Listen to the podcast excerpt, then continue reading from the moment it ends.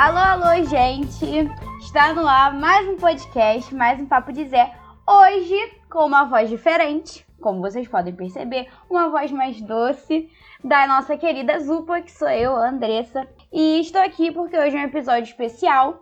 É o episódio 50 do Papo de Zé, em um formato diferente pra gente comemorar. É, episódio. E aí, para comemorar, antes, quero saber como estão os meus queridos colegas, que hoje estamos todos, então também já tá aí algo diferente, conseguimos reunir a cambada toda. E vou começar pelo nosso querido Adriano. Como está você, âncora, sem o seu papel hoje? Feliz de ter passado a tocha adiante, fique aí com ela, seja muito feliz com ela, leve até acender a pira olímpica, Zupa, é contigo aí. E você, é. Bruno, como que você tá aí da sua lavanderia barra lavabo que a gente estava tentando descobrir o que era? Fala, galera do Papo de Zé. Bom dia, boa tarde, boa noite, boa madrugada para você que está ouvindo a gente. Tô aqui já no cenário que está se tornando habitual, meu, minha área de lavar roupas, minha lavanderia, é, para não acordar as pessoas da casa, porque gravamos à noite. E é isso, tá tudo bem por aqui, um calor desgraçado. Mas é isso, programa 50, muitas comemorações. Vamos lá, tô ansioso para ver o que nos aguarda. Pô, Zé, mas vamos convicto, gravar na lavanderia é pedir para sentir calor, né, meu amigo? Não, aqui é fresquinho, precária. cara. Aqui é fresquinho, tem uma janela que fica aqui no meu cangote ventando. Aqui é uma maravilha. Mas São Paulo tá fazendo 45 graus, é um negócio inédito na história da humanidade. Falando de calor, Vamos falar agora com o João, querendo saber como tá por lá, já que o ar-condicionado dele quebrou e ele estava bem puto. Olá, querida Zupa, a nossa âncora do programa 50, aos, aos companheiros da mesa, ao nosso ex-âncora é, e a todos os nossos queridos ouvintes do Papo de Zé. Estou bem, com bastante calor, como foi dito brilhantemente pela Zupa, hum. e à espera de mais um programa Papo de Zé, hoje numa, numa edição especialíssima. Ó, oh, foi fofo hoje. E agora o Dudu, o nosso turista que tinha sumido, mas voltou para comemorar com a gente. Como que tá por aí, Dudu? Fala aí, rapaziada. Feliz 50. Parabéns para todos nós. Nós somos maravilhosos. É... Eu tô bebendo água hoje, porque foda-se, eu bebo o que eu quiser, ninguém manda em mim. Então, tamo aí comemorando 50 episódios. Cara, eu fico muito feliz quando o Eduardo volta, que ele já chega xingando. Isso é muita felicidade. Ainda bem que a Zupa pegou a, a, a, ancoragem aí, só pra eu ficar feliz com, com o Eduardo. Falando agora com a nossa Mimi, nossa linda, como que você tá, Dori? Fala galera, bom dia. Como diria o Bruno, né? Bom dia, boa tarde, boa noite para quem estiver ouvindo aí. E tá tudo bem, pelo visto, eu sou oposição nesse momento aqui, porque realengo tá fresco hoje. Estranho. E tá o mundo está ao contrário e ninguém reparou. Não, e ninguém reparou é exatamente isso, meus jovens. Tipo isso, ah, Botafogo ganhou do Palmeiras, então tá daí para pior. É o apocalipse. E tá tudo tranquilo. apocalipse. Segue o baile. E feliz aniversário de. Aliás, esse programa deve ser um dos poucos lugares do mundo onde os botafoguenses são maioria. De fato. Gente, Parabéns. que estranho. Parabéns. Na verdade, deve ser o único. Talvez. Né? E na casa do professor João. Que sal Não, na casa do Devem professor João também. Aqui. Os botafoguenses são maioria na casa do professor João também. E só. Oh. Assim como os tricolores na casa da Zupa, né? Também eu, é, é, fato também. Eu queria aproveitar esse início do programa para levantar tumultuado é, esse tumultuado, esse conturbado início de, de programa para fazer uma pequena observação e gostaria que os amigos compartilhassem, se a minha querida Zupa, né, que é a âncora de hoje, me permitir. O nosso ex-âncora está falando pra caramba. Hum. Ele não para Ele de falar. Ele quer tomar meu lugar, quer é, dar o um golpe. Eu tô sentindo que. que aí agora bota aquela voz do, do xarope. Aí, né? Porque o âncora não para de falar. Quer dizer, o ex-âncora. É o poder apega, o poder, a pessoa se apega. É, exatamente. O poder, corrompe. agora você conseguiu deixar ele sem palavras. É, agora ele vai ficar quieto. Só, só, pra, só pra ser contra mim. Tadinho. Fiquei com dó. Segue o baile. Agora, antes da gente começar o programa, não esqueça de seguir a gente nas nossas redes sociais, que a gente está fazendo um trabalho bem legal. Então segue a gente no Instagram, que é Papo de Zé Oficial. A gente está fazendo diversas postagens, inclusive uma em homenagem à nossa querida Michelle sobre como usar a Deus Lenin e tudo. Então segue a gente para não perder as próximas postagens. E também segue a gente no Twitter, que é arroba Papo de Zé. E agora vamos começar o programa depois da vinheta.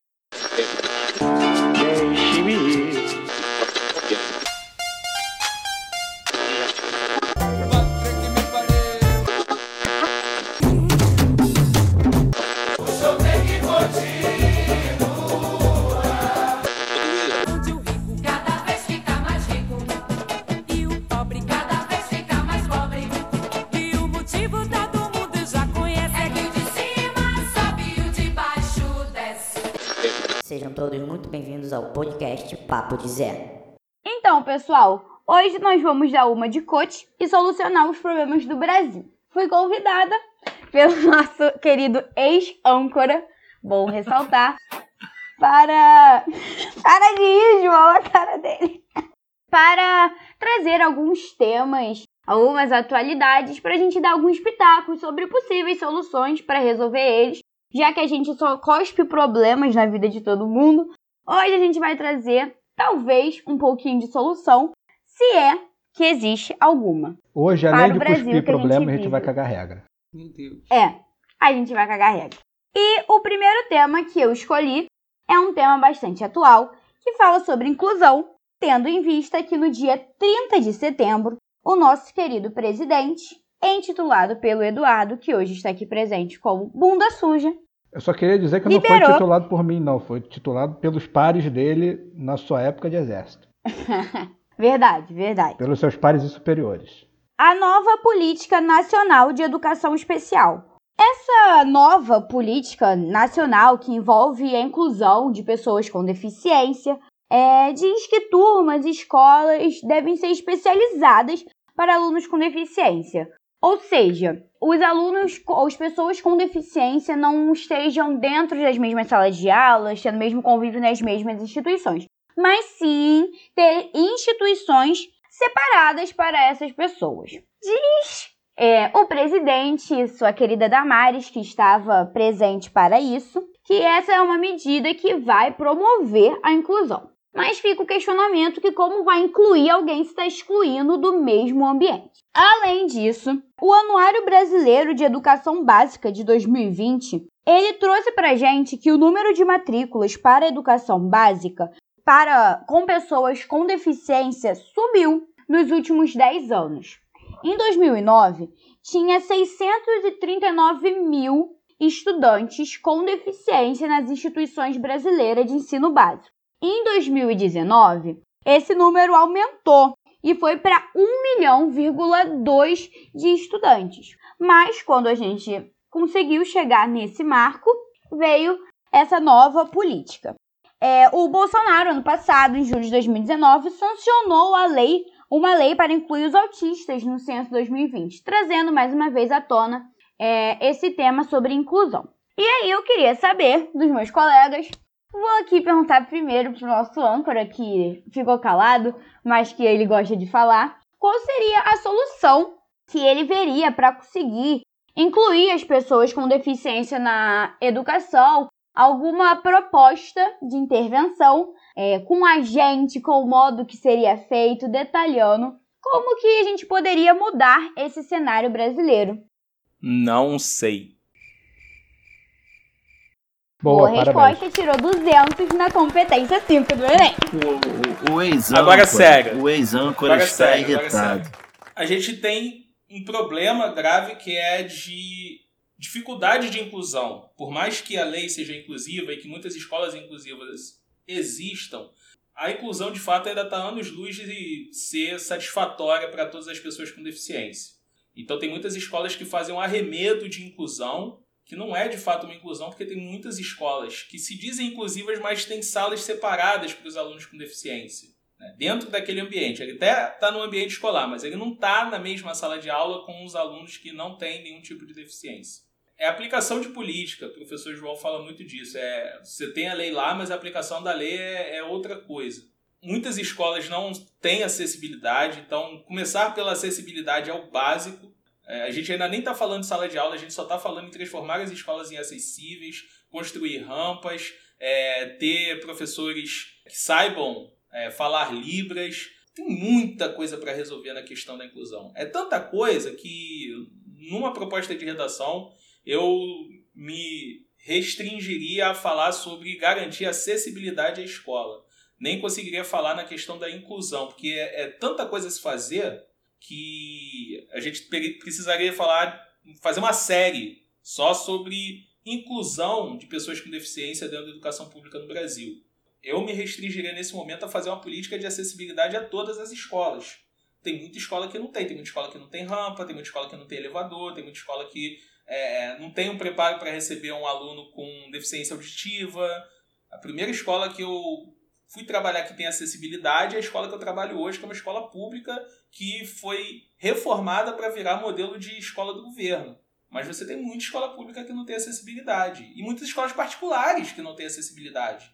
E você, Bruno, do seu lavabo, como que você acha que a gente poderia conseguir incluir de alguma forma essas pessoas na educação ou pelo menos começar a pensar sobre uma solução para esse problema? Então, é, para além das questões que o Adriano já apontou, sei lá, poderia apontar algumas outras, como por exemplo, nesse corpo docente da escola, para, tanto para lidar com as questões particulares dessas crianças e adolescentes com necessidades especiais, quanto com as famílias também. É, eu acho que isso também é uma grande barreira. Na, na, minha rua, quando eu era criança, tinha uma, uma escola que eu nem sei mais como é que funciona hoje, mas que era a, a Escola Especial Maurício de Medeiros. Escola e... Municipal Maurício de Medeiros. É, Escola Especial Municipal Maurício de Medeiros, acho que era isso. Era uma escola que era basicamente só para pessoas com diferentes tipos de deficiências. E, e eu me lembro do estigma, do, do, do que causa na sociedade esse estigma de segregar. Mas eu concordo absolutamente que você só jogar todo mundo junto também não é uma boa solução. Então as coisas deveriam caminhar mais juntas, as coisas deveriam caminhar mais no sentido de treinar, de equipar, mas de fato, é, segregar deve ser assim descartado do nosso do, do nosso rol de possibilidades hoje em dia. Porque isso é como muitas coisas que vem acontecendo, é você regredir muitos anos em muitas lutas e muitas pautas que já vinham avançando. Agora, é claro, tem um universo de coisas ainda que precisam ser feitas para que a, a, a situação chegue no mínimo aceitável. Né? Eu não, não, participo, eu não sou professor, nunca estive dentro de uma sala de aula como professor, nem como nada é, que não seja estudante, mas do que eu ouço, do que eu vejo, do que eu leio, eu, eu imagino esse cenário caótico de de repente ter um professor que tem que lidar com uma criança e que não tem a menor ideia de como fazer aquilo. Né? Então, eu acho que as coisas deveriam caminhar também nesse sentido, no sentido espacial e no sentido social, né, das pessoas envolvidas no processo. Os colegas pontuaram muito bem essa questão, né, dessa, dessa divisão entre o que de fato acontece e o que está no papel, e principalmente nesse sentido onde a gente acaba pontuando que tá tudo bem, agora não, não dá para jogar todo mundo junto, mas e segregar, mas também os professores estão despreparados. Mas aí, mais uma vez, falando do governo com o qual a gente está lidando, né? Quem garante que nesse processo de segregação que eles vão estar tá fazendo agora, né, que eles estão fazendo nessa proposta aí, é, isso vai melhorar a situação nesse, nesse aluno com necessidades especiais. E quando a gente fala de necessidade especial, se o ouvinte estiver meio perdido, a gente fala desde necessidade física quanto cognitiva. É muito complicado em sala de aula você estar tá trabalhando com alguém que tem uma necessidade específica e o professor não está preparado, mas tirar direitos eu acho que não é a solução. É você, na verdade, seguir no outro caminho. Tá, vamos criar escolas especiais. É, quem vai ser a mão de obra que vai estar tá aí? Quem é esse professor preparado? De onde é que eles vão tirar esse, esse corpo docente? O que, que vai ser vai ser pensado aí dentro dessas instituições? É, excluir para incluir não, não faz sentido. Um rapaz que comentou muito bem sobre isso nas redes sociais, está comentando, debatendo muito aí é o é um rapaz que é até indicação, né? Nossa amiga Zupa, que é amigo dele, né? O Eduardo Vitor, né, Zupa? E ele tá numa, numa questão muito séria, pontuando isso diariamente para gerar reflexão mesmo. porque a gente acaba caindo meio nesse, nesse labirinto. Ah, o professor não é preparado, mas segregar não é a solução, não. O Adriano ele foi muito feliz na fala dele, porque ele começa do início. E quando a gente fala de Brasil, a gente tem que começar do começo. A começar pela acessibilidade. Para a gente poder falar numa política nacional de inclusão das pessoas com deficiência, aí no caso da educação, a gente tem que primeiro pensar na acessibilidade, que isso já é um problema seríssimo. E que talvez, por incrível que pareça, porque exi- existe uma questão de legislação, existe uma questão de pressão do Ministério Público, talvez inclusive a própria rede pública esteja até mais bem equipada do que a rede privada. No sentido do, do básico de infraestrutura, que eu estou querendo dizer, rampas, alargamento de portas, né? Porque quando bate o Ministério Público e faz as exigências, você vê que é, o Tribunal de Contas, as redes municipais se viram para fazer reformas pontuais para que se garanta alguma acessibilidade. Eu acho também que essa discussão, e, e também concordo que acho que a gente tem um problema de formação que a gente precisa, porque não é simplesmente colocar o menino na escola, é, é necessário se pensar numa política intersetorial e uma delas é a formação dos professores, então concordo com tudo que foi falado. Só que eu acho, existe também uma questão que é uma coisa que me, que me toca muito, que é o seguinte, qual é a função da escola? Muitas das coisas, quando se fala em educação, a gente tem que trazer para essa pergunta que ela é elementar. E, e isso não há um consenso muito grande sobre isso, principalmente da resposta daquilo que me é elementar. A escola, ela serve para o aluno aprender. E depois de muitas reflexões, de estudos que eu faço, o campo majoritário dentro da educação defende essa inclusão, que todos estejam nas salas, né? são contrários às escolas especializadas, são contrários às classes especializadas dentro das escolas normais, né? E de fato eles defendem, a maioria dos pesquisadores eh, defendem a inclusão realmente, como está na lei, né? Pelo menos até esse momento, porque o Brasil parece que é outro, ou o Brasil é esse Brasil mesmo, a gente que não percebia isso. Só que hoje eu me questiono muito, e assim, eu não sou um especialista no tema, é- essa opinião que eu vou emitir aqui, ela não é da maioria dentro do campo, mas algumas coisas, assim, principalmente pela minha experiência como professor, me traz algumas interrogações com relação a essa inclusão dos alunos com deficiência em sala de aula. E, e eu digo principalmente não aluno com deficiência, porque deficiências motoras elas não são grandes problemas para isso. A, a deficiência cognitiva ela é bem mais complexa, porque deficiências motoras muitas vezes, não são todos os casos, mas muitas vezes se resolve com obra na escola. Agora, a deficiência cognitiva, dependendo do grau que ela tem, ela se torna um desafio muito grande, tanto para o sistema de ensino, quanto para a escola, para a gestão, para o professor e etc. Até que ponto certas deficiências, não são todas, mas certas deficiências cognitivas conseguem, de fato, estar numa sala de aula, numa turma regular? Para aprender, por exemplo, genética, para aprender, por exemplo, sobre o relevo da Indonésia. São coisas que existem na educação brasileira e muitas vezes você fala assim, não, mas a gente coloca um facilitador, ou então você atribui ao professor, ele tem que dar conta do conteúdo para uma turma inteira, dando aula para 30, 35, 40, 45 alunos, e ao mesmo tempo conseguir naquela mesma aula filtrar o conteúdo para aquele aluno deficiente é, cognitivo, que ele precisa de um filtro para que ele possa entender pelo menos uma parte da matéria. Ah, mas aí tem gente que fala assim: não, mas tem um facilitador, tem um monitor, tem um auxiliar. Mas esse auxiliar, ele não domina todos os conteúdos. Na rede municipal do Rio de Janeiro, existe um projeto que é o que eu considero uma política acertada, que na sua implementação ela pode ter problemas, mas na sua concepção eu concordo que é o seguinte: você tem as classes especiais dentro das escolas regulares. E essas classes especiais, elas atendem alunos com, di com diferentes graus de deficiência cognitiva, de modo que nessas classes o currículo ele é adaptado para até onde esse aluno consegue chegar. Eu já dei aula para alguns alunos com deficiência cognitiva que eles conseguiam chegar em um certo grau de complexidade do conteúdo, até o ensino médio, e conseguiram se formar bem, a minoria. Já por outro lado, alguns alunos, eles tinham um sofrimento tremendo, porque aquela aula, aquela turma, aquele formato, aquele currículo não o atendia, não o atendia. Então você às vezes trabalhava com aquele aluno com um determinado conteúdo que exigia uma, uma, um grau de abstração enorme, e às vezes você deixa de explorar conhecimentos mais elementares que, se fosse feito num trabalho mais específico, talvez ele avançasse mais. Eu só quis mostrar um pouco para vocês as minhas preocupações com relação a isso, porque o meu grande receio é o seguinte: a gente está achando que está incluindo, mas na verdade a gente está excluindo. Essas são algumas coisas que eu queria trazer aqui para vocês.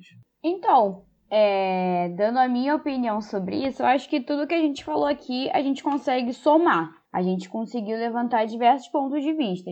E o ponto de vista que é o principal é realmente se é, incluindo do jeito que tá. Esses alunos, como estão agora dentro né, de salas com alunos que não possuem deficiência. É, a educação realmente ela está sendo passada com qualidade ou só está ele só está ali se fazendo presente para falar que está acontecendo algum processo de inclusão. É, o que precisa realmente é de uma infraestrutura, é de um apoio pedagógico especializado para cada uma dessas deficiências. São mudanças no currículo de estudantes de licenciatura, né?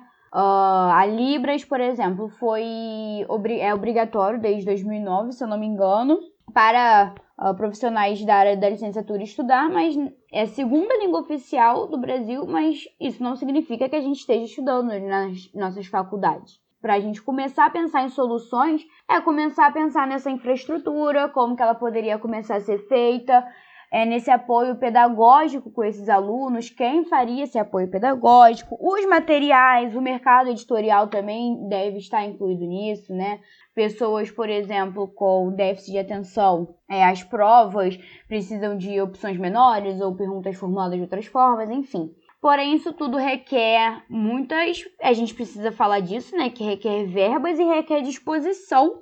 Eu não, não acredito que seja a do governo que nós estamos, né? É disponibilizar verbas, focar atenção para é, esse público e para esse tema. Só queria, se você me permite, Zupa, só abrir um pequeno parêntese é, sobre o que eu falei, só para não parecer que, que eu estou sendo preconceituoso, alguma coisa do tipo, mas às vezes algumas pessoas falam assim, mas é a sociabilização do aluno na escola, por esse modelo que você acha que é interessante, que é o das classes especiais dentro das escolas regulares, né? A sociabilização, ela vai acontecer no horário da entrada, ela vai acontecer no horário da saída, ela vai acontecer no intervalo, ela vai acontecer nas festividades da escola, nos, no andar, nos encontros do corredor. Agora, quando você entra na sala de aula, ali você entra para aprender os conteúdos do currículo. Mas eu vejo com muito bons olhos essa ideia de você tá todo mundo numa mesma escola, mas dependendo do grau, e não são todos na minha visão, pelo menos, mas dependendo do grau de deficiência cognitiva que o aluno tenha, ele tem um atendimento específico para ele, um currículo adaptado para ele, aonde que de fato o professor possa com esse currículo a, é, explorar ao máximo as capacidades desse aluno. Da mesma maneira que a gente tem, por exemplo, um trabalho diferenciado com os alunos que têm altas habilidades. Aí esses alunos podem ter um trabalho diferenciado, né? Os outros não. Mas eu, sinceramente, com a minha experiência de professor, às vezes eu vejo que dependendo do grau de deficiência que o aluno tenha, a gente não consegue alcançar, por mais que esse professor esteja formado. Porque é humanamente impossível você conseguir ministrar uma aula do currículo tradicional da turma para 45 alunos, 40, e adaptar numa mesma aula, e às vezes você tem dois alunos deficientes numa mesma turma. É humanamente impossível o professor conseguir atender a esses dois, a esses três tipos de público né, ao mesmo tempo. Então, mas aí é, eu queria bater um pouco nessa linha e foi um pouco feliz isso que você falou no final com relação a como um professor dá conta de tantos alunos, mais o aluno especial. Aí eu acho que é uma linha interessante da gente falar, que a gente está falando de novo de uma dificuldade é, estrutural. É, é óbvio Mas é, do que eu sei, é, é óbvio que vai, vão, existirá alunos que terão mais dificuldades para alcançar determinados uh, currículos, tá?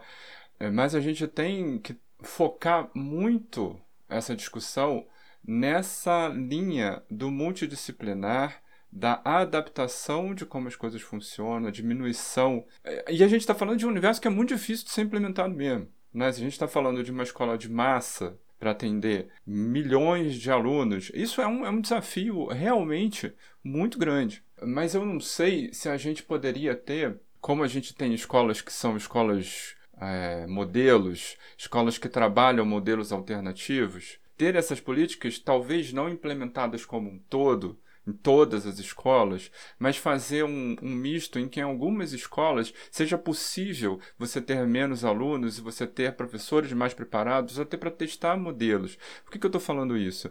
É, eu sei que não foi essa a sua intenção, tá? eu entendi muito bem o que você falou, mas é, a gente precisa lembrar também que pessoas como, por exemplo, pessoas com deficiência visual já foram também co- consideradas inaptas para o aprendizado. Né? A própria história do Braille conta de que ele teve que desenvolver o próprio método de ensino para ele poder aprender, porque na escola ele foi considerado inapto, a, su- a família considerava inapto, então assim, só queria, queria reforçar um pouco esse, esse aspecto da fala para a gente não, não acabar caindo. Bom, então já que não tem jeito, um pouco abrir ou, ou alternativas. Quais seriam as alternativas? É, dizer que tem gente que não conseguiria, por mais que se faça esforço, a gente está falando de um aspecto muito específico. Talvez numa sala com cinco alunos, onde um fosse especial, fosse mais possível. É, o problema é que. Só queria esse- pontuar isso. O problema é que eu acho que esses modelos, assim, é, eles são de escolas muito elitizadas, né? A gente não tem exemplos disso em escolas de massa, por exemplo. É um E- puta desafio que é muito improvável de ser É, aplicado. e como a gente pensa para todo mundo, né? E se a gente for colocar alunos com deficiência em escolas assim, a gente tá, acaba segregando também. E fazer um parâmetro para isso é um pouco complicado. Eu acho que assim, dá para você fazer modelos de escolas com pedagogias alternativas na rede pública? Dá. Agora, isso não necessariamente vai estar atrelado a ter aluno especial ou não. Você, e você tem experiências com pedagogias alternativas, montessorianas, por exemplo, em redes públicas. E lá pode ter alunos com deficiência ou não. Mas ter o aluno Sim. com deficiência não é um, um- um pré-requisito para abrir a escola lá, porque senão acaba que você faz uma escola especial camuflada. Eu, tenho, eu já tive alunos que não conseguiam ficar sentados na sala. Eles precisavam correr, eles precisavam andar, eles precisavam gritar, eles precisavam daquilo. Então, aquele modelo tradicional não atendia a eles, não, não adianta, não atendia. Eles precisam de um trabalho diferenciado, de um currículo diferenciado. Eu tinha alunos, por exemplo, que eles precisavam sair da escola 10 horas da manhã, porque não adianta, ele não conseguia ir até meio dia e meio, porque a escola já, já deu para ele. Então ele precisava de um currículo diferente. É, é uma coisa que eu penso, sabe? E essa minha opinião, quero deixar bem claro, ela não é maioria dentro da academia. É, eu, sinceramente, nunca vi ninguém falando a, a favor disso que eu estou dizendo. Mas na rede municipal do Rio, tem essa experiência das classes especiais, que apesar de todos os seus problemas, eu acho que é uma ideia boa, porque você garante o aluno na escola normal, você garante a sociabilização deles e você faz um trabalho diferenciado. Agora mudando é, completamente o eixo temático, é, há pouco tempo, infelizmente, nós tivemos o caso de uma menina no Espírito Santo com 10 anos que foi que era estuprada pelo seu tio e teve que passar pelo processo de aborto.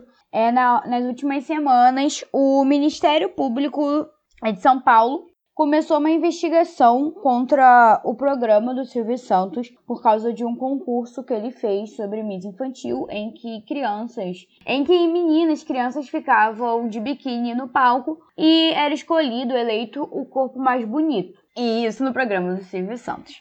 E aí começaram, né, diversos debates sobre adultização infantil. Eu acredito muito que é um assunto extremamente importante. Esse ano a gente teve uma campanha muito grande sobre o Maio Laranja, né, no combate à erotização infantil, ao tráfico infantil. E aí eu queria ouvir um pouco de vocês sobre o que vocês conseguem pensar como o, a- o ponto de partida para a gente começar a debater sobre erotização infantil, quais os efeitos dessa adultização para os menores de idade brasileiros. É, com as redes sociais, isso tem sido intensificado, né, com a superexposição que essa rede permite. E eu queria ouvir de vocês qual o ponto de partida que vocês acham que a gente pode começar Bom, eu acho que começa por é, internar o Silvio Santos, é a primeira coisa. Não, o Silvio Santos tem que acabar. Isso tá, tá- já passou da hora. Primeira coisa é isso, interna o Silvio Santos, ele está inapto, porque isso é publicizar muito. A grande questão, na minha avaliação, é que, independente do Silvio Santos fazer isso ou não, isso é- já é o que acontece. O problema do Silvio Santos é publicizar. Exemplo, o exemplo é tosco, mas a galera tá furando a quarentena. Eu sei que a galera tá furando a quarentena, mas me irrita quando a galera publiciza que tá na praia mostrando que eles são idiotas furando a quarentena. Isso é, é- é atestado de idiota. O Silvio Santos dá atestado de idiota o tempo todo. Isso não significa que, se o, se o Silvio Santos não fizesse isso, não haveriam os casos de erotização infantil. Então, isso é algo grave e, e é endêmico da nossa sociedade. Pensar políticas de conscientização disso é a primeira coisa. A segunda coisa seria, de alguma forma, o Ministério Público agir como agiu no caso do Silvio Santos. Porém, como você bem lembrou a questão das redes sociais, Upa, é, que foi, de alguma forma, isso relembra o tema do episódio 49, que é uma terra meio sem lei ainda, sem regulamentação, sem legislação própria. Eu estava até comentando uma vez fora de, de gravação com o Bruno, como que pedófilos, por exemplo, eles utilizam o YouTube e fazem marcações de tempo em vídeos de crianças dançando no YouTube, às vezes expostas de maneira muito inocente, até mesmo pelos próprios pais, mas como que pedófilos à espreita ficam botando aquele time tag marcando nos comentários do YouTube, e isso vai criando um ciclo em que o cara vai clicando um vídeo após o outro, um vídeo após o outro, e o cara vai se alimentando daquele tipo de conteúdo que expõe as crianças de maneira geral. Para tratar as redes sociais, a gente precisa começar a regular as redes sociais, precisa começar a regular a internet. Regulamento não é censura, regulamento é criar regra para um bom convívio, né? E para não exposição dessas crianças. Esse é, é o ponto de partida. É, mudar a cabeça das pessoas vai ser muito difícil. É um trabalho de longuíssimo prazo, de perder de vista de políticas públicas, de ação de Estado, de é, é, atuação dentro das escolas, de educação sexual, para que as crianças saibam quando elas estão sendo alvo desse tipo de coisa, porque muitas vezes as crianças não conseguem identificar quando elas são alvo dessa, desse tipo de erotização, não denunciam justamente por não saberem que estão sendo alvo desse tipo de coisa e os pais não identificam nesse momento porque não estão presentes ou porque não perceberam. Os abusadores eles esperam um momento muito específico, eles não são também desvairados que saem fazendo isso a todo momento. Eles ah, esperam um momento específico para eles poderem a fazer esse tipo de abuso. Então, são muitas frentes que a gente deve atuar para combater é, esse tipo de coisa. Né? Primeiro, a atuação do Ministério Público quando isso for publicizado, como foi no caso do Silvio Santos. Segundo, educação sexual. Para os pais também, não só para os filhos, mas para os pais também, que os pais possam discutir educação sexual com seus filhos, para justamente você poder identificar quando esse tipo de situação acontece, porque você não tem como coibir todas as violências que vão acontecer com essas crianças, mas você tem como minorar. É, eu acho assim, sabe quando que a educação sexual vai conseguir alcançar muita gente de uma forma bacana? Quando ela acontecer na novela. Quando ela passar na novela, assim, não como educação sexual, mas como um personagem, as pessoas vão prestar atenção. Que as coisas se difundem muito pela novela. Mas, assim, é muito difícil que isso aconteça de uma forma generalizada, porque a sociedade é assim atualmente. Ela, assim, até lembrando que as, muitas das pessoas que hoje dizem que antigamente era melhor, antigamente é que era, não sei o quê. Antigamente as, as meninas casavam com 14, 15 anos, né? Legalmente, dada pelos pais, com todas as bênçãos da igreja e dos padres. Antigamente não tinha pedofilia, porque foda-se, era tudo do jeito que o cara que mandava queria. É, hoje tem leis e tal que precisam ser é, executadas, mas eu, eu acho realmente bem difícil, mas uma tarefa que precisa ser levada com esforço para que esse tipo de coisa não aconteça. O Silvio Santos, inclusive, deve ser internado. Internado não, como é que chama? Interditado.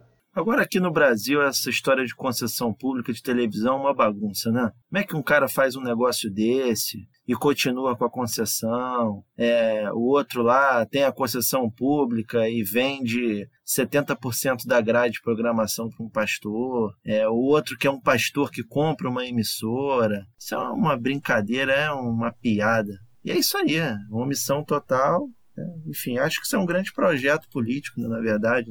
Sempre foi, né? Desde, desde o começo. Cara, assim, eu, eu enxergo essa situação é, dentro de um cenário em que há muita, muita tolerância com relação à violência no geral, mas especificamente na violência com relação à, mu- à mulher e, no geral, também com relação a pessoas mais fracas. Né? A gente vive num, num mundo, mas numa sociedade também, que preza muito por essa, essa virilidade, essa coisa guerreira, essa coisa soberana, suprema e essa coisa de domínio sobre o outro.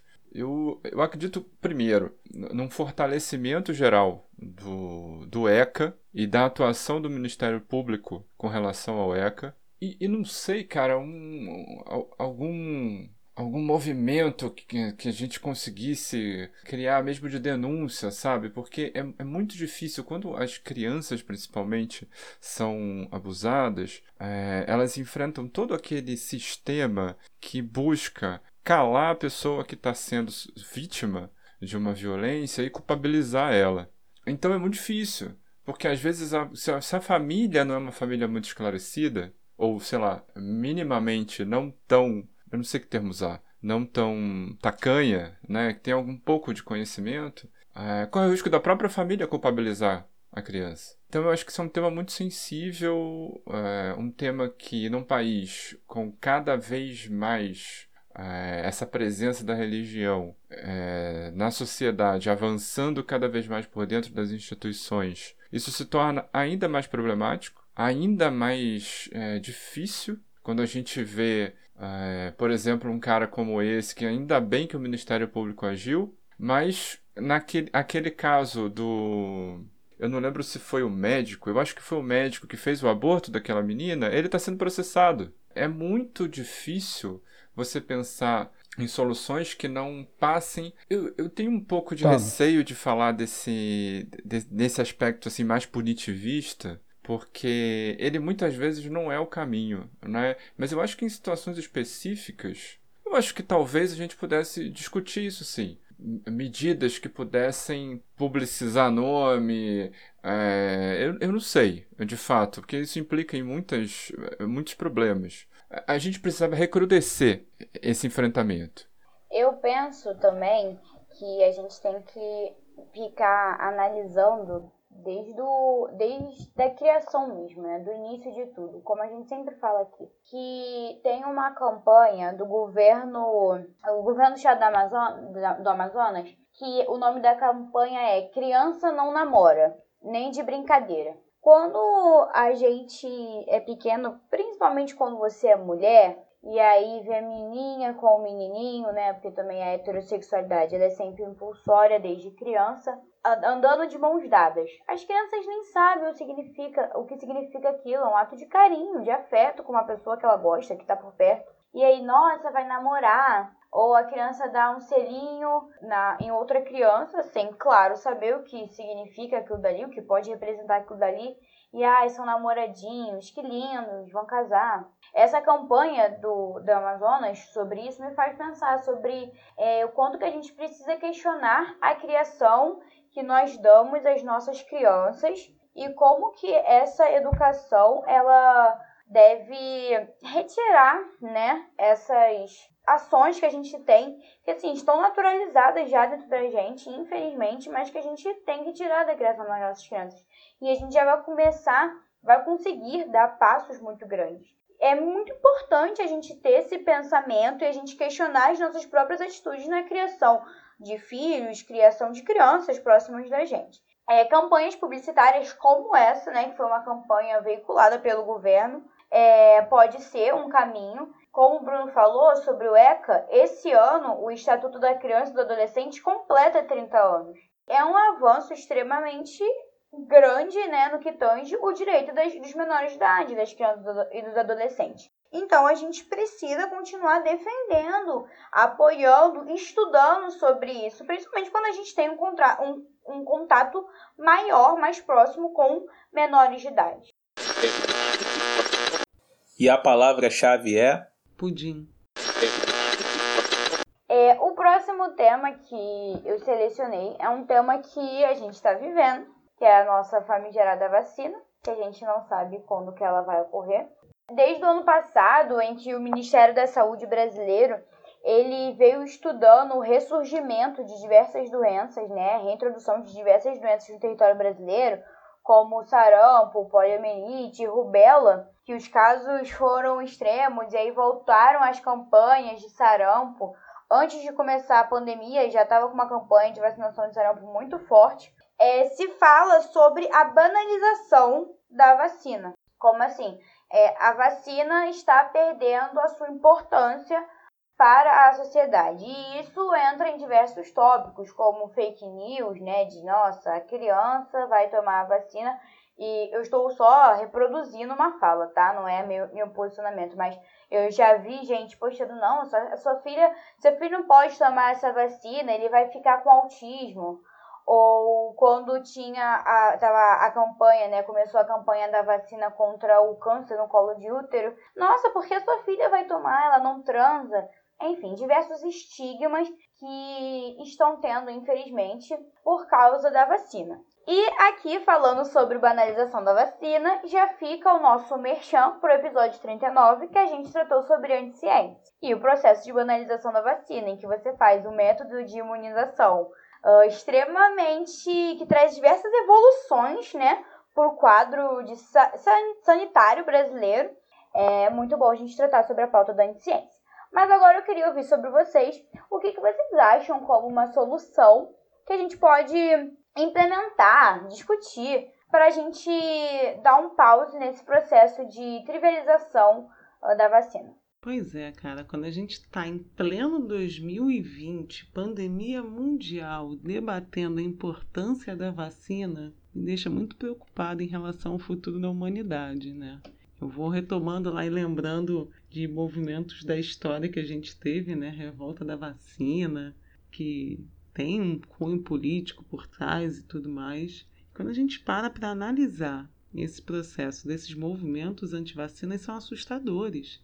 Eu já ouvi há pouco tempo de pessoas que se dizem acreditar na pandemia, né? Porque a gente já está num ponto em que agora as pessoas eu acredito que nem nem estão mais assim acreditando na existência da pandemia, como é, tá todo mundo furando, tá tudo voltando à normalidade e de pessoas que se dizem acreditar na pandemia, de estarem se protegendo, que quando vier a vacina e se for uma vacina chinesa, a pessoa não vai tomar. Isso faz parte de um plano mundial onde a China liberou a doença já para trazer a vacina. É muita, é muita loucura. É, eu não posso dizer nada além de algum problema mental que essas pessoas têm. E aí tem toda essa questão que você levantou, né? Desse processo, desses movimentos anti-vacina, onde as pessoas resolvem não imunizar o próprio filho, com receio dessas fake news aí que aparecem, onde, sei lá, aumento dos índices é, de, de, de aparição de de doenças como ou, ou, situações ou condições, né? Falar doença nesse sentido é errado, você falar de, de aspecto autista, né? Aumento de algumas condições de alguns indivíduos. É, então, por conta disso, eu não vou imunizar o meu filho, não me preocupo, porque os outros estão imunizados, e aí segue o baile. A gente está tendo é, essa retomada aí de doenças que vão surgindo. Aí o que, que você pensa? Bom, como processo para para que isso não aconteça, a gente vai ter que fazer um trabalho de informação, de trazer para a população a conscientização. Só que aí você tem, mais uma vez, o posicionamento do governo, onde toma vacina quem quer, né? Ninguém é obrigado. E aí você acaba, mais uma vez, meio que instigando, incentivando um desejo coletivo meio louco, né? De uma necessidade de uma liberdade mal organizada, mal controlada, mal pensada que eu não sei de fato definir, não, cara. É um, é um processo muito complexo. A gente volta mais uma vez lá naquele programa da Anticiência, onde a gente vai exatamente nesses discursos. A gente vai falar que a galera está tentando retroceder e ter uma verdade própria. Eu acho que é isso. Cada um está querendo ter a sua verdade, é minha, e acabou. E eu vou acreditar no WhatsApp porque é muito mais conveniente essa verdade do que estudos, cientistas. Para quê? Eu acho assim, tem que passar uma lei. Não vacinou, não pode matricular em nenhuma instituição de ensino. Não vacinou, não pode entrar. Não pode, porque vai passar doença pro outro, aí que passa pro outro, que não sei o quê. Não vacinou, não pode. Mas eu acho que isso vai acontecer, Dó. Eu acho que isso vai acontecer. No caso da Covid, tem que ser, né? tem que ser na base do, do- Não. E também os professores, né? Porque o que tem de professor Sim. indo pra praia, pra barraca. Pra academia. Tipo, não, mas assim, Mas eu, Não mas eu, não, vacinou, eu, não, não- eu não não- posso não- falar mais. Desculpa só de interromper. uma forma, eu digo assim, não vacinar de uma forma geral. Tipo, não vacinou contra o sarampo. Não pode matricular em nenhuma instituição, de- seja privado, seja Mas aí público. você não bate em nada seja de- constitucional, de não? nível- Não sei. Não, é, é segurança pública, Hum, saúde tá. pública. É, saúde pública. Se o pessoal quiser escrever uma lei e botar na Constituição, vai ser o que vale. Já que as pessoas não vão fazer porque elas são malucas, são doentes mentais, você tem que fazer com que elas, pelo menos, não agridam as outras pessoas da sociedade. Mas isso não precisa nem de lei. A Secretaria de Educação baixa um decreto e determina. Acabou. Só vai entrar se, se comprovar. Ou o filho só vai ter acesso se comprovar. Acabou. E isso vale para iniciativa privada também. É a mesma coisa. Isso, exatamente. E se alguém entrou- Ah, e se alguém entrou? foda-se, Não pode. E a escola permitiu, a escola vai ser punida. Se for na escola pública, o diretor vai ser responsável. Na particular, o mantenedor. É uma, é uma solução que só depende da vontade das pessoas fazerem, assim, politicamente, passarem É. a lei. A merda é que parte desses, desse, dos, dos políticos legisladores são débeis mentais e participam dessa loucura da antivacina, da anticiência e tal. É, eu, não, eu, é, sobre isso que a, que a Zupa falou, do, do- de professor, eu também vejo, infelizmente. E é uma incoerência, né? É, infelizmente eu vejo alguns colegas indo, eu, indo pra praia, sinceramente. Ah, não, já, eu já vi também. Eu já vi colega indo pra praia, professor, pra academia, muitos, bar também. E às vezes é um pouco incoerente com quem não quer que volte às aulas. É óbvio que não são todos, né? Até, foi até pouca gente, realmente. Mas eu não vou me alongar muito nisso, não, porque outro dia eu fui chamado de burguês porque eu achava que determinada escola federal tinha que pelo menos oferecer o ensino remoto. Hoje você querer que o aluno tenha aula no computador é você ser fascista, sei lá. Enfim. Então eu não vou me alongar muito. É o, é o básico. Mas não pode, não, não pode, porque não vai ter o afeto, o abraço. A escola hoje virou isso. Menos da aula. né? A equação do primeiro grau é a última prioridade. A primeira é o afeto, agora a palavra é essa. Mas enfim, eu não sei se eu tô ficando velho.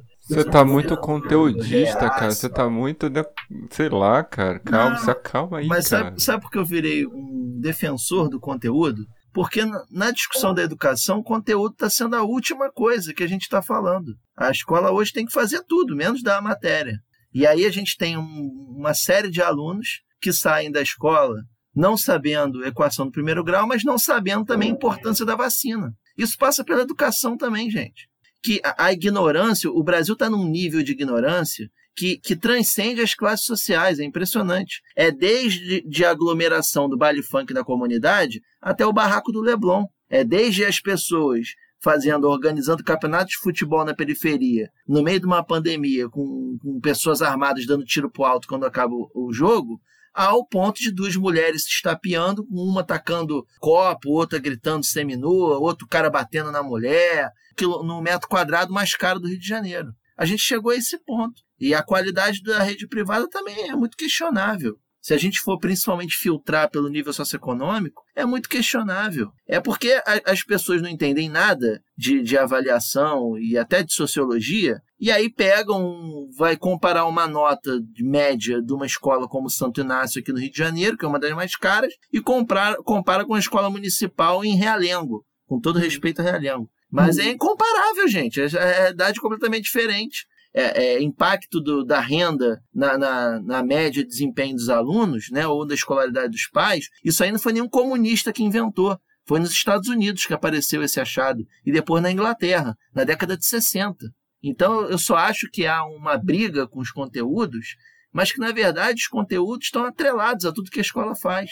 Mas a gente não pode deixar, porque eu acho que essa ignorância vem também da falta de informação. Cara, eu concordo com essa questão do conteúdo, porém a comparação entre o, Barraco do Leblon e o Baile Funk, eu acho que tem um, uma linha para se definir assim, que é o seguinte: cara do Leblon ele faz aquilo porque ele acha que ele pode, porque a condição financeira dele permite ele fazer qualquer merda que ele queira, que ele vai, ele sabe que ele vai sair impune. O cara que é pobre ele não tem nada melhor para fazer, então ele faz porque pode morrer no dia seguinte porque a vida é uma merda e porque a gente morre direto na comunidade. Então para ele não faz diferença. E o cara do barraco do Leblon, as mulheres do barraco do Leblon é assim, elas fazem o que elas querem porque o poder aquisitivo delas permite e hoje em dia gente que não é funcionário público quer dar carteirada porque é engenheiro formado ou qualquer outra palhaçada dessa, que a gente trabalhou, por exemplo, no programa de mandonismo. Você falou da desagregação, né? O Brasil está deformado, essa questão quase que moral do brasileiro é, é, é diferente. Não, por mais que eu concorde na questão do conteúdo, esses casos para mim não, não tem a ver com conteúdo, tem a ver muito mais com, com essa questão final que você falou da condição socioeconômica. O rico acha que pode fazer porque não dá merda para ele e o pobre faz porque não tem nada melhor para fazer. Mas você não acha que isso é ignorância? É simples. Você acha que não é ignorância? Mas não tem a ver com a escola. Não tem a ver não tem também? a ver com a escola. Ah. Não, não tem a ver com a escola. Porque você pode pegar um maluco de classe média que tem conteúdo e ele simplesmente não acredita no conteúdo. Hoje você tem isso. O cara não acredita no conteúdo.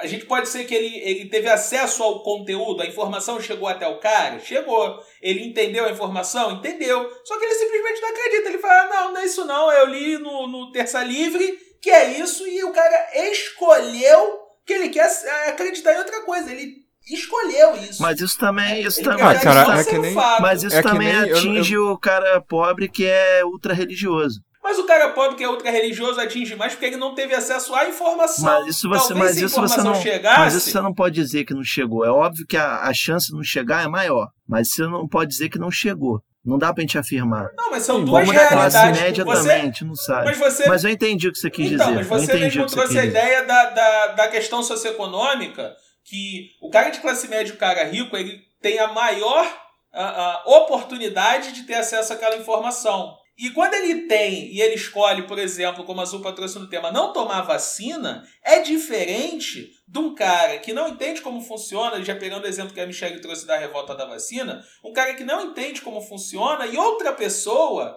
é, mal intencionada foi lá e jogou o verde pro cara e o cara colheu porque ele não tem informação melhor. E aí ele se ferra. Não, eu, é eu, é eu entendo, cara, que, que, que o que você está falando, é, mas quando eu falo de ignorância, eu acho que é no sentido de ignorar também. Não é só da. Porque, sinceramente, cara, até as pessoas mais pobres, as pessoas sabem. Eu acho que sabem do. Acho que todo mundo sabe do risco hoje. Todo mundo sabe do risco.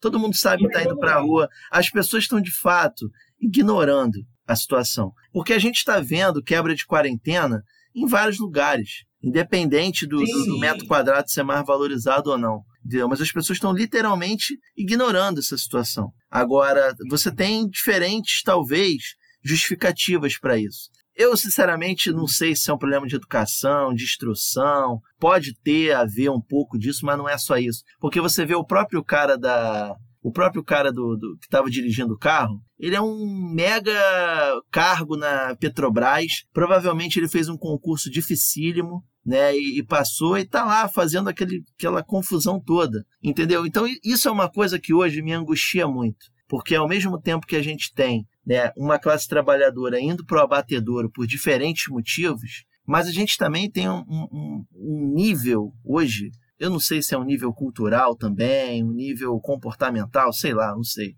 Mas assim, o nível da nossa classe média, da nossa classe dirigente, cara, é da, da, da elite, melhor dizendo, e da elite brasileira, ela tá chegando num patamar assim, que eu acho que o barraco do Leblon resume bem o que é a classe média brasileira, a classe média alta, o, o, o grau que a gente está chegando, sabe? É, Aí eu discordo um pouco de você. Eu acho que ela não tá chegando, eu acho que ela sempre foi. é pode ser, sim. Durante algum tempo. Desde a elite colonial um também, sempre foi ignorante. bem.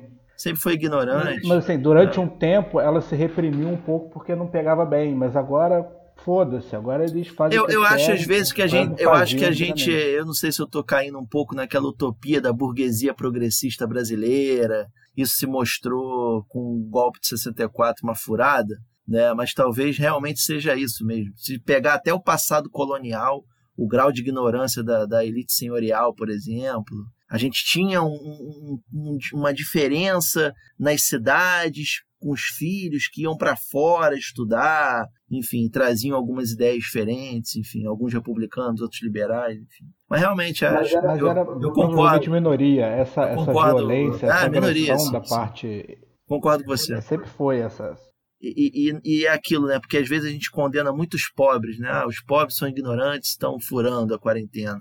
Mas até que ponto isso não é uma necessidade? E tem a necessidade do trabalho, tem a necessidade do lazer também, são pessoas excluídas do lazer. E a gente vê a classe média e a elite fazendo a mesma coisa também. É, eu acho que tem uma coisa que talvez marque um pouco essa diferença que o João tá falando, é que a minha sensação é que recentemente, vou falar aí num período talvez de 10 anos, é, essa elite ela perdeu um pouco a vergonha de mostrar a cara dela. Né? Antigamente você tinha alguns pudores, né? você tinha aquelas piadas que você fazia só entre si, você tinha um certo grau de, de receio de expressar algumas coisas. Eu acho que hoje isso caiu por terra. Eu acho que essa elite ela está cada vez mais empoderada, ela está cada vez mais consciente do seu lugar de opressora e ela está cada vez mais se fazendo valer esse lugar. Eu acho que não é por acaso que pessoas como um- uma pessoa que tem um, um ensino superior queira dar carte- carteirada por aí, né? O cara se sente pertencente a uma elite que ele sabe que é essa elite, que é essa elite troglodita, e ele se sente no direito, bom, agora eu- eu já sou um pouquinho melhor do que a maioria das pessoas, então eu vou fazer acontecer. Mas eu concordo com o que o Eduardo disse, eu acho que sempre foi assim. Essa elite sempre foi assim. Eu acho que havia uma, uma necessidade, uma busca em algum lugar por algum tipo de esclarecimento né, intelectual, que eu acho que isso vem caindo, o pouco que se tinha vem caindo por terra. Eu acho que é um pouco isso. E, falar um pouco dessa questão do. eh, dessa diferença né, do que é a quebra da quarentena nas periferias e nessa, nessas regiões de pessoas que têm mais dinheiro, enfim, a, a gente não pode perder também a dimensão do que é estar confinado dentro dessas regiões de periferia. São Ah, coisas é. bem diferentes. Locais em que as pessoas às vezes não têm água dentro de casa para lavar a mão. Então acho que isso a a gente não pode perder essa dimensão de que o cara às vezes mora cinco pessoas dentro de um quarto. Ou de que mora dentro de um lugar que não tem a mínima condição de circulação de ar, que se ela ficar lá dentro num calor de 40 graus, as pessoas vão passar mal. É, entendo que sim, há situações em que há, há um exagero dessa quebra, mas eu acho que em situações que essa quebra ela se torna quase sobre-humana. Digo, manter a quarentena se torna quase sobre-humana. Pra gente não perder essa régua aí, porque senão fica muito parecendo que ah, todo mundo ali tá errado, aqui também tá errado. É tipo Lula é igual o Bolsonaro, sabe? É, É, É, que é exatamente tem que que manter, falar. tem que manter um pouco dessa régua, porque. é, e não é dizendo que é coitadinho, não é, não é disso que se trata. é uma- são condições reais de subexistência. Eu acho que também tem um fator, né, que é aquilo, o, o Estado é tão ausente nessas, nesses lugares, né? E aí depois para querer ordenar uma série de coisas é muito difícil isso também, porque você nunca está ali, né? E agora vem determinar o que eu tenho que fazer ou não. É, o grande problema é que se a gente tivesse feito quarentena direito no momento que era para ser feito, a gente já teria saído disso. Pior que a semanas, gente, é, a a gente gente fez, fez. né? Isso que é o. Não, a gente do começou- Papo de Zé Não, fez, né? A gente, a gente, enquanto sociedade, começou. ah, vários estudos apontam que no começo começou a cair. E aí, quando a coisa começou. No, no ponto-chave da definição da situação, a coisa. Aí começou aquela briga Acabou política de não, não é nada, é gripezinha, não sei o quê, enfim. Vamos lá, eu acho que a galera foi no medo, não porque entendeu. Pois Não, é, medo mas, mesmo. Você entender é ficar com medo. mas aí é mais fácil o cara botar, ah, tá com medo? Vou te botar um medo pior, vou te botar o medo da fome, da miséria, de ficar sem casa, vou te botar um outro medo. Foi exatamente o que aconteceu. Exato. O medo da pobreza, ele foi. que já O cara já é pobre, mas o medo da, da miséria, de morar na rua com a família inteira, foi muito maior do que o medo de morrer de corona. A gente não tem como culpar um maluco que é muito pobre por isso. O, o que me irrita, e quando eu olho especialmente redes sociais, são pessoas que têm condição de fazer quarentena e não fazem. E não fazem por palhaçada, por birra. E ainda Entendeu? se escora ainda se escora em trabalhador. Por exemplo, é, é a famosa frase: como que você vai falar pro cara que pega ônibus lotado de segunda a sábado não ir pra É. praia se ele já tá ali? Mas não é dele tá que a gente tá falando. A gente tá falando de gente de classe média que tem condição de fazer quarentena e Então, não faz. essas pessoas que usam, essas Entendeu? pessoas que usam esse contexto da pessoa pobre pra falar que ah, e ela também se coloca nesse lugar de coitada, de que não, ela também tá sofrendo. Só que não, ela poderia estar em casa, ela escolhe sair, né? O trabalhador que tá pegando o, o meio de transporte lotado a semana toda, ele não tem a escolha. Mas a- essa pessoa tem, se escora no pobre, porque é, gosta do pobre, gosta da pobreza quando vai se escorar e pegar para os interesses próprios. É a geração do eu mereço, né? Eu mereço. Exato. A Michelle resumiu perfeitamente o que eu ia falar. É é a classe média que acredita na meritocracia. É E tem uma outra exatamente coisa, isso. tem uma outra coisa também que tem é, que eu vejo muito, é, que, é, que é, é- é muito simples, assim, que é com relação ao uso das máscaras. É, todo lugar que eu vou, todo lugar que eu vou, eu vejo aqueles avisos. Cansa de passar na televisão de o que, que é o risco alto, o risco médio, o risco baixo. O que, que é a máscara? né? A máscara é basicamente não contaminar o outro. Ela não é para se proteger, basicamente. Se você tem a máscara e está com doença, você não passa ela para frente.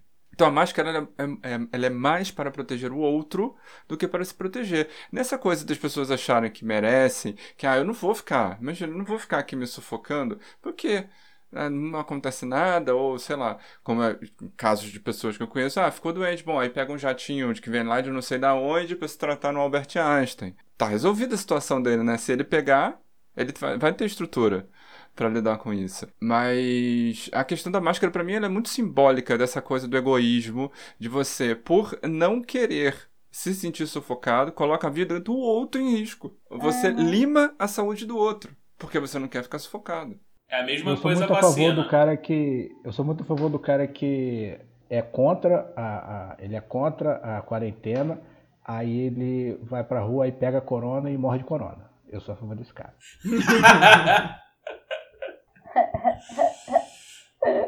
Esse cara ajuda, né, cara? Esse cara tá. tá não é Esse não? cara fez o que ele estava proposto a Não fazer. frente, morreu. É isso aí. Ele, ele se propôs a isso. E que nem o cara que é, sei lá, é antivacina Ele se e aí morre de sarampo. Eu sou a favor desse cara. Agora, o nosso último tema pra gente continuar, na verdade, pra gente terminar a nossa carreira de coach. Mas talvez alguém aqui pode ter se sentido inspirado para continuar isso, né? Mais pra frente, vamos falar sobre o problema do trabalho informal. É, de acordo com o PNAD, o desemprego no Brasil ele subiu, é, subiu 13,8% em julho, né? E foi uma das maiores taxas desde 2012. E aí, claro, né, no contexto da pandemia, a gente não pode deixar isso é, de fora dessa problemática, mas é também muito importante falar dessa relação de desemprego, trabalho informal e pandemia e pessoas, né, perdendo ah, seus empregos e tendo que ir para onde tem vaga, né, aonde consegue. E é como que a gente queria saber para os meus colegas como que a gente pode falar, né, abordar isso em alguma solução, porque eu particularmente eu não sei uma solução para gente talvez acabar com o trabalho informal, formalizar o trabalho informal, a gente reavaliar né, essa nova reforma trabalhista, talvez, é, pensar se o salário mínimo está sendo algo justo, voltar é, é, pensar sobre CLT, enfim, mas a gente deveria resolver o trabalho informal, a gente e aí se a gente resolvesse o trabalho informal, a gente não estaria formalizando ele? Trabalho informal. Trabalho informal é ruim. É bom, é bom ser formalizado, que aí você tem direitos. É, só vai resolver o problema do trabalho informal quando trocar de governo. Esse governo é uma merda e não presta pra porra nenhuma. Se trocar, as coisas melhoram. Se trocar para um melhor, claro. Pode trocar para pior, aí é ruim. Não pode fazer isso. Eu gostaria de fazer uma Sensato. pergunta ao Eduardo. É, existe algo pior que isso? Ah, existe. Pior que o mito? Só que a gente ainda não sabe Mais o que quatro é. anos com A gente ele. ainda não sabe o É que é, sempre uma pode surpresa. existir. O pior é sempre uma Existe, claro que surpresa. Você Sempre consideraria, Eduardo, Cara, desde o Tiririca, eu aprendi que é possível sim sempre piorar. Sempre pode ficar pior. pior, Isso é uma- pior mas é uma- olha só, Verdade, pior que o bunda suja? Sim, pior. Pode ser pior. Pode ser lá. Tão... Você imagine, Eu você duvido, o. Bananinha É presidente do isso que eu ia falar. É, isso aí, meu Mas já pensou o, Car o. Carlucci? Alternativas existem. E o Carlucci? Alternativas Já existem. pensou o Carlucci, presidente? Bate na boca, menino, eu, hein? É alternativas estão aí, elas existem, a gente pode ser inclusive surpreendido por coisas que a gente não imaginava. Então, É, pior você pode ficar. Então por isso que eu digo, não, não vote pior. Não duvide da capacidade. só, só voltando ao assunto, eu acho que esse é um dos grandes desafios da economia brasileira. É, as taxas de trabalho informal elas sempre foram altas no Brasil, principalmente a partir da década de 90. Elas tiveram uma certa diminuição ou estagnação, não sei. E agora, principalmente depois que o Brasil entrou na crise de 2014, acelerou queda na arrecadação, enfim. O trabalho informal não para de crescer. É, uma das estratégias do governo Temer era de fato diminuir o trabalho informal e aumentar a formalização com de fato a reforma trabalhista. Só que isso não aconteceu. E todas essas reformas que estão sendo feitas caem no mesmo problema, ela não dá efeito. E a reforma trabalhista, por outro lado, além de não ter gerado o efeito que o governo disse que ia gerar, ela também alimenta um problema que a gente tem é, há muito tempo, inclusive desde os governos do PT, que a alta de empregos que a gente teve ela também era relacionada a um salário baixo. Que o superávit de empregos que a gente tinha cada ano no Brasil, desde 2006, ela vem com empregos até dois salários mínimos. Então, esse é um outro desafio. Então, a gente está muito longe de um crescimento real para os trabalhadores, porque a gente tem uma alta taxa de, de trabalho informal, e nas experiências recentes que a gente teve de aumento da formalização, a gente veio com uma formalização, mas com uma defasagem salarial. E isso é explicado muito por um problema que o Brasil vem, vem enfrentando desde a década de 80, que é o processo de desindustrialização do Brasil. E essa desindustrialização é um câncer para o Brasil, como a informalização também é.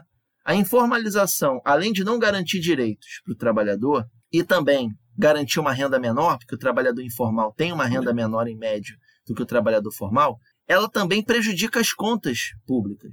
Uma delas é da Previdência. O trabalhador informal não contribui para a Previdência. Um dos fatores, por exemplo, que nos governos do PT a Previdência ela estava controlada, o déficit previdenciário, foi o fato de, do aumento da geração de empregos, mesmo com empregos com nível de renda baixo. Então, eu acho que assim, o Brasil precisa de um desenho de política de desenvolvimento em que o Estado, na minha visão, tem um papel fundamental nesse processo. Nenhum país do mundo cresceu com o dinheiro dos outros. O Estado ele tem um papel fundamental na indução de uma política industrial que garanta uma retomada da indústria no Brasil. E por que a indústria como um, um fator importante para o emprego? Porque a indústria é o setor da economia que mais emprega com a maior renda. Os empregos na indústria eles tendem a ser qualificados e, consequentemente, eles remuneram mais, o que é melhor para o trabalhador e melhor para a Previdência, por exemplo, porque a Previdência acaba arrecadando mais e diminuindo o déficit previdenciário. Então, assim, é, eu acho que esse é um tema muito difícil, mas eu apontaria essa questão de a necessidade de se retomar uma política industrial no Brasil não estatizante, mas com o Estado tendo um papel indutor nesse processo junto com a iniciativa privada. Essa questão do Estado indutor, professor João, ela aconteceu nos anos de governo do PT, quando a gente teve a formação de grandes conglomerados como a JBS Friboi e a, a própria Ambev, que na, já não é mais Ambev, né, já mudou de nome. São setores que tiveram forte financiamento do BNDES durante os anos de governo do PT, e nem por isso a política de desindustrialização diminuiu. Então a gente tem projetos é, que têm boa intenção, mesmo que não tenham, e que na hora da prática é, é, não funciona. Eu dou muito exemplo do, do encilhamento em sala de aula. Eu, eu tinha muito encilhamento como uma política desastrosa. E de fato ele foi uma política desastrosa no sentido de gerar crise econômica, inflação, perda de poder aquisitivo. Mas por que, que ele foi? Porque foi uma abertura de linha de crédito e emissão de papel moeda para investimento na indústria E o camarada pegou aquele dinheiro e especulou e quis multiplicar aquele dinheiro sem investir, porque o rendimento da indústria ele é de médio a longo prazo. Por mais que os empregos sejam de bom rendimento gerem desenvolvimento, mas o cara quer lucro rápido. O Brasil é o país do lucro rápido. O cara quer fazer fortuna rapidamente. Mas daí é, né? daí é a E- importância do Estado nesse processo. E o BNDES no Brasil tá uma zona, né? Essa que é a verdade. Porque linha de Então, crédito mas até para o jatinho Estado- tem. Mas o Estado, como indutor junto da iniciativa privada, pode dar resultado, não precisa necessariamente ser estatizante, mas as experiências no Brasil não têm sido nesse sentido. Eu só queria lembrar que nesse período a que você se refere, a gente também tinha um outro processo, que era o processo dos juros altíssimos que favoreciam essa especulação. Então, por mais que o Estado pudesse entregar todas as armas possíveis para é, induzir essa industrialização, ainda assim, eu não lembro se foi o auge, mas durante o governo Dilma você tinha um- uma taxa de juros de 14%. 14%. Isso era um negócio absurdo. Então, nada valia mais a pena do que pegar o dinheiro e especular com ele. Nada. O Estado desse dinheiro para. Ah, vai, vai criar aqui uma indústria, você não precisa nem me pagar. Ainda assim, o risco de prejuízo era muito descompassado com esse lucro fácil. Hoje você tem um cenário muito favorável, por incrível que pareça. Você hoje tem um cenário muito favorável de juros baixíssimo, onde a especulação ela já começa a não valer a pena já começa a não valer a pena tesouro direto, é, to- todas essas coisas que a gente há cinco anos atrás era o que se falava. Ah, investir, investimento e tal. Hoje a coisa está caminhando, por exemplo, um dos caminhos que está se apontando é investir em é, é o que, eles- que eles chamam de investimento em imóveis. Porque é uma coisa mais concreta. Mas veja, mesmo isso poderia causar um estímulo à construção civil, por exemplo.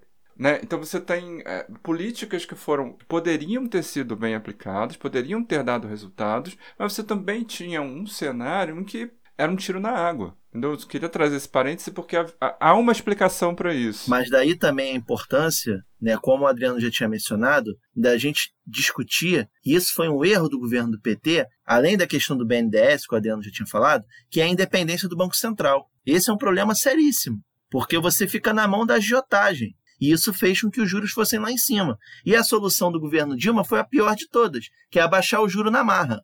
Caiu. E o governo acabou caindo. Não é só por isso, obviamente. Um dos grandes cânceres que tem no Brasil é, de fato, a especulação, o mercado financeiro. A gente não pode esquecer que, mesmo nos tempos da bonança, e até agora na crise, por exemplo, a gente está vendo os bilionários, os trilionários continuando lucrando. É impressionante. Com investimentos na área de tecnologia e na área da saúde, foram os que mais enriqueceram. Então, em meio ao caos, sempre tem gente lucrando. Só que eu acho, Adriano, do que você falou com relação à indústria, eu acho que assim, teve um tipo de indústria que cresceu. E muito ligada também ao gênero primário, ao setor de serviços, por exemplo. E aí a gente cai também naquele outro problema de, de implementação. A gente aqui no Rio teve uma experiência que, que não deu certo. E que é- acho que era o caminho mais correto. Que quando eu falo indústria, eu falo em produção de tecnologia de ponta. E o Brasil é extremamente dependente. E, e- e até coisas básicas, né? A fabricação do pão no Brasil tem a ver com dólar, por causa do trigo. Uhum. Vários, a- a- a- o remédio no Brasil tem tecnologia de fora e tem a ver com dólar. Então, quando o dólar aumenta, muitas coisas aumentam por causa da dependência que o Brasil tem. O Brasil é um dos grandes produtores de petróleo no mundo, mas vende o quê? O petróleo bruto, vende o minério de ferro bruto, que é o minério de ferro barato, vende gênero primário, ou seja, todos produtos baratos. E essa dependência, seja com os Estados Unidos ou com a China, não é boa para a gente, independente da coloração do imperialismo. Uma experiência que eu acho que, que assim teve o problema da implementação, como eu ia falar, é, é aqui no Rio de Janeiro a, a criação do, do, do Comperd, do polo petroquímico, por exemplo. Eu acho que havia, de fato, um desenho dos governos do PT, mas que eles não conseguiram implementar, seja por vários motivos, e vocês já tocaram em alguns importantes, como essa questão do BNDES, a linha de crédito do BNDES, que poderia estar ajudando, inclusive com essa questão dos juros que o Bruno falou, para média empresa, até grandes empresas, mas pequenas também empresas. Eu, eu fui convidado em 2017 pelo secretário de Educação do município do Rio para uma conversa com ele, no, no gabinete dele. E aí ele estava contando um caso que ele, ele precisava de 200 milhões de reais para fazer uma política de, de, de correção de infraestrutura de uma série de escolas. E ele precisava de 200 milhões. O prefeito, Crivella, autorizou que ele buscasse esses recursos. E ele foi ao BNDES. O BNDES cobrou dele 13,5% de juros ao ano para pegar esse empréstimo. Mas você sabe por quê? Uma taxa criminosa. O, o BNDES ele, ele emprestava dinheiro a juros mais baixos que o mercado, porque eram sempre projetos de longo prazo. Uhum. Porque era de, de projetos grandes. É, não, projetos grandes. Era uma taxa abaixo do mercado. Porque é um banco de fomento. Passaram uma lei no Congresso que o BNDES não pode mais fazer isso. O banco tem que praticar as mesmas taxas de mercado. É, eu não sabia O dessa BNDES foi informação. obrigado, Quando foi ele isso? foi obrigado a usar Foi, as isso foi esse ano ou ano passado? Não, foi na época do Temer, eu acho. É, 2017 era o Temer. Eu, eu não sei se foi É, antes ou depois tem. da lei, mas, mas, eu, mas eu me recordo assim, que ele falou. Não, foi É, depois, com é, certeza. cara- Porque ele, fazia, ele praticava uma taxa baixa e ele foi obrigado a se equiparar ao mercado. E aí ele disse assim pra mim, cara, é, isso em qualquer país sério do mundo se dá cadeia, um cara que faz isso, né? E era para um ente federativo, né? Era para um município. Pois é, mas é por isso. Ele, o banco, o BNDES foi obrigado a praticar as mesmas taxas de mercado. Ele não pode escolher a taxa que ele quer usar. Antes é- era uma taxa que tinha os cálculos lá e tal, mas era uma taxa menor do que o mercado. Agora os cálculos são de, de taxa de mercado. E aí ele, O mercado financeiro no Brasil ele é abusivo, né? Sempre foi abusivo. E agora que tá juros baixos, continua o lucro aumentando e você não tem geração de emprego e você não tem investimento na área da indústria. É um negócio muito louco. Os juros mais baixos, pô, desde a Nova República e, e não tem investimento. cara. Então, mas, mas é isso, é esse descompasso, sabe? Quando o governo, quando você tinha é, um governo com um plano de fomento, você tinha uma retaguarda que impedia. Agora que você tem uma retaguarda favorável, você tem um, um governo que é avesso. A coisa está sempre descompassada nessa história aí, de pelo menos esses últimos 20 anos. A coisa está sempre andando. Qu- Quando, quando tá favorável de um lado, tá desfavorável do outro. Então é muito difícil de falar. Sem contar que a gente não tem um projeto mesmo que seja. Ah, se o governo É, não tem um projeto- projeto, Não, eu- não, longo eu- e eu tô falando, não tô falando do tipo de governo, tô falando de projeto de Estado mesmo, com relação a É, isso. muito menos. Né? Muito menos. Ah, então, é muito difícil. O Brasil é planejado a cada quatro anos, cara. O Brasil é replanejado a cada quatro anos. Na verdade, ele é replanejado a cada três, porque no quarto ano é ano de eleição e ninguém planeja nada. Você só está preocupado em saber como que você vai ganhar a eleição daquele ano para planejar os próximos três. E aí, no último ano, o cara, tipo, taca todas as obras possíveis do mundo. Né? Gasta todo o dinheiro que ele não gastou, ele vai lá e... é, é, Não tem política de Estado no Brasil. É, eu não sei se eu vou falar alguma bobagem, assim, porque eu me desatualizei com totalmente com relação a isso, mas uma coisa que vai nessa linha aí, que seria um projeto de Estado e que atuaria mais ou menos nessas duas pontas, que o João você falaram, é, era a história do PAC, né? É, se aquilo tivesse sido é, bem organizado, bem estruturado e as coisas tivessem tido inclusive mais publicidade, mais acompanhamento, enfim. Eu acho que ali tinha um, um, um projeto, que aí agora voltando para a questão né, da Zupa, que poderia suprir esse problema de mão de obra, de formalização de emprego, poderia suprir a questão da infraestrutura nacional, da industrialização. Então, a- ali a gente tinha um, um degrau que poderia de fato ter resolvido, não diria, mas ajudado a dar caminho para muitas coisas. Mas que de fato fez água, né? eu acho que em algum, alguns setores estratégicos o PT tinha, tinha uma política de Estado bem desenhada. Essa é uma delas. PAC é uma A, delas. com é, a política externa também chamaria atenção. Foi muito bem desenhada, principalmente na Foi, época de do, fato. do ministro Celso Amorim. Principalmente o trabalho feito com relação ao continente africano. É, e também, inclusive, de sair do centro Estados Unidos ali, aquela super dependência. E isso foi fundamental para que os efeitos da crise de 2008 chegassem no Brasil depois. Que talvez ali tenha falhado esse desenho, enfim, por uma super dependência da China, enfim, depois a China começou a retrair e o Brasil veio junto. Eu acho que a questão do PAC, Bruno, também tem um outro problema do Brasil, que essa é a dificuldade. O PAC é um programa, e aí não, é, não foi um erro, porque é muito complicado no Brasil você fazer uma política verticalizada num país tão grande, num país tão complexo. O PAC ele dependia de uma articulação da União com os governos, por exemplo. E nessa passagem de bastão, nesse trabalho de parceria, muitas vezes a coisa não é bem feita. E aí a gente cai num outro problema, que é um problema desde a Constituição, que é o problema do Pacto Federativo.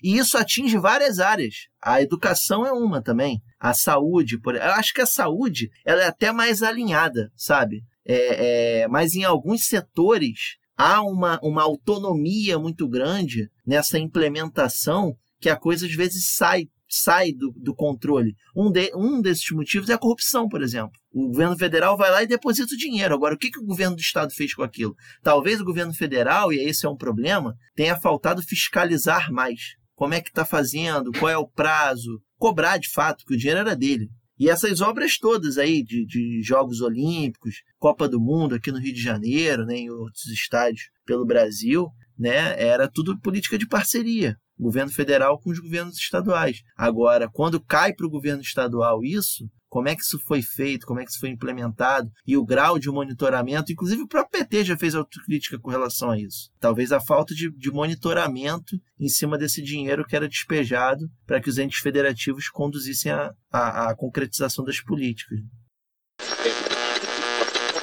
Vamos ouvir a notícia extremamente relevante que irá mudar as nossas vidas do nosso colega João.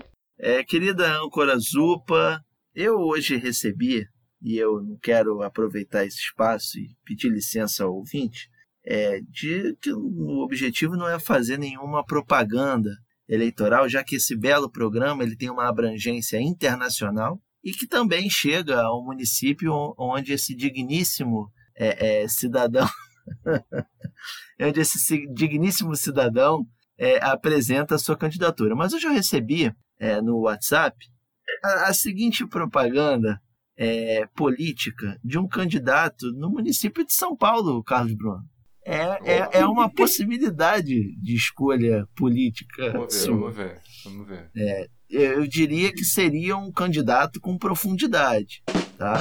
É, cujo lema é, cujo lema cujo lema é o seguinte: não fique em cima do muro. Vote Kid Bengala. Porque esse é pau para toda obra. Com- Bom? É que se ele não for eleito, ele pode trabalhar na Praça Nossa, né? O pior é que provavelmente não foi ele que bolou esse slogan, foi algum Não foi idiota ele, que não foi inventou isso, meu irmão. E é, e é uma notícia Que que, que dialoga com o nosso programa da pornografia, né? Que segundo o nosso ex-âncora está tendo uma audiência considerável. É, a galera interessada. Episódio 38, pornografia. Educa? Interrogação. E fica aí, então, mais uma dica e também uma notícia importantíssima, caso a gente tenha algum ouvinte de São Paulo. Enfim, então fica por aqui o nosso programa em comemoração ao nosso episódio 50 e que venham cada vez mais e mais episódios e como diz o João, vida longa ao Papo de Zé e que a gente continue construindo ótimos debates e trazendo os temas importantes. E eu agradeço pela oportunidade, foi ótimo Palmas e também agradeço por mais um programa. Uhul. Calma, Linda! Uhul.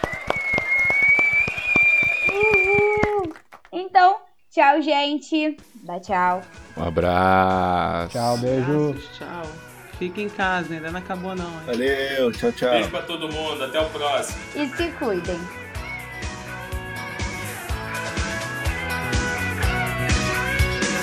Brasil, mostra tua cara. Quero ver quem paga pra gente ficar assim. Brasil, qual é o teu negócio?